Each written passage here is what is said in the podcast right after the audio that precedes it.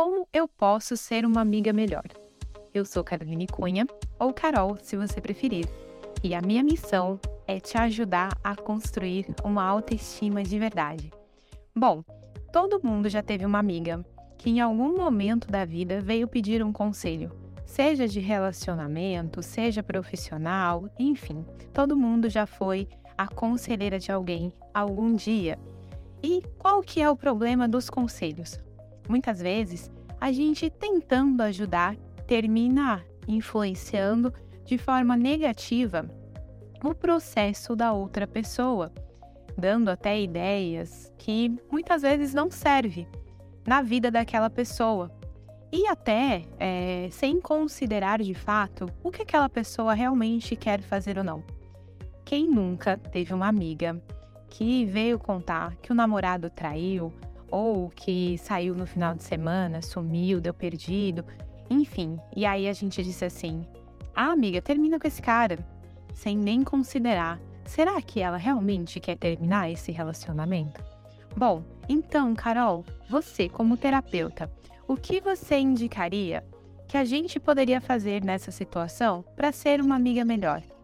Primeira coisa, vamos sempre lembrar de considerar o que de fato aquela pessoa quer fazer. Eu sei que quando a gente ama muito alguém, a gente tem a tendência de não querer deixar que aquela pessoa sofra.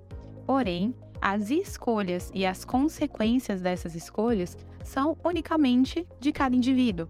Ou seja, todos os bônus e os ônus das nossas escolhas somos apenas nós que vamos escolher.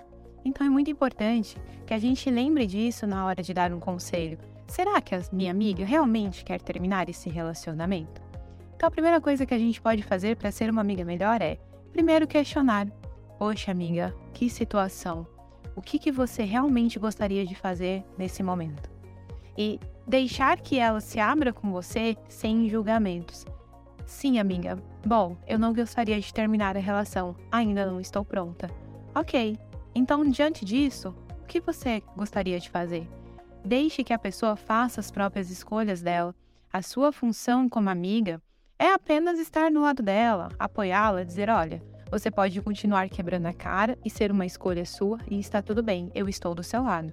Ou, se você decidir é, tomar uma atitude um pouco mais enérgica e passar né, para um próximo passo que vai te trazer é, de imediato um pouco mais de sofrimento, mas um alívio maior lá na frente, também estou contigo é muito importante que a gente aprenda a nos livrarmos do julgamento.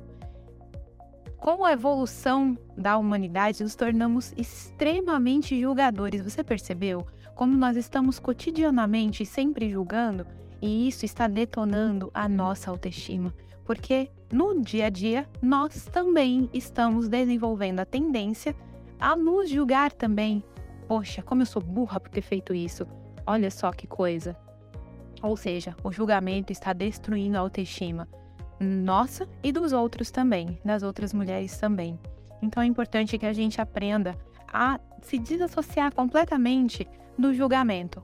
Vamos começar a olhar as pessoas sem aquela aquele peso de ah, como ela é burra por fazer isso, ah, como ela é esperta por ter feito aquilo. Vamos cada vez mais desassociar do bom e do mal, do certo e do errado e apenas entender que as pessoas têm o direito de escolher aquilo que elas acham que é melhor para si e está tudo bem. O direito à liberdade, eu falo que o, o, a coisa de mais preciosa que nós temos no mundo é a liberdade. Então é isso. Como você pode ser uma amiga melhor? Respeitando o direito de liberdade de escolha da sua amiga deixando que ela escolha e que e deixando muito claro para ela que os bônus e os ônus de todas as escolhas dela será colhido apenas por ela. Se todo mundo ir por esse caminho, a gente com certeza vai ter uma sociedade muito menos pesada, muito mais livre, muito menos julgadora.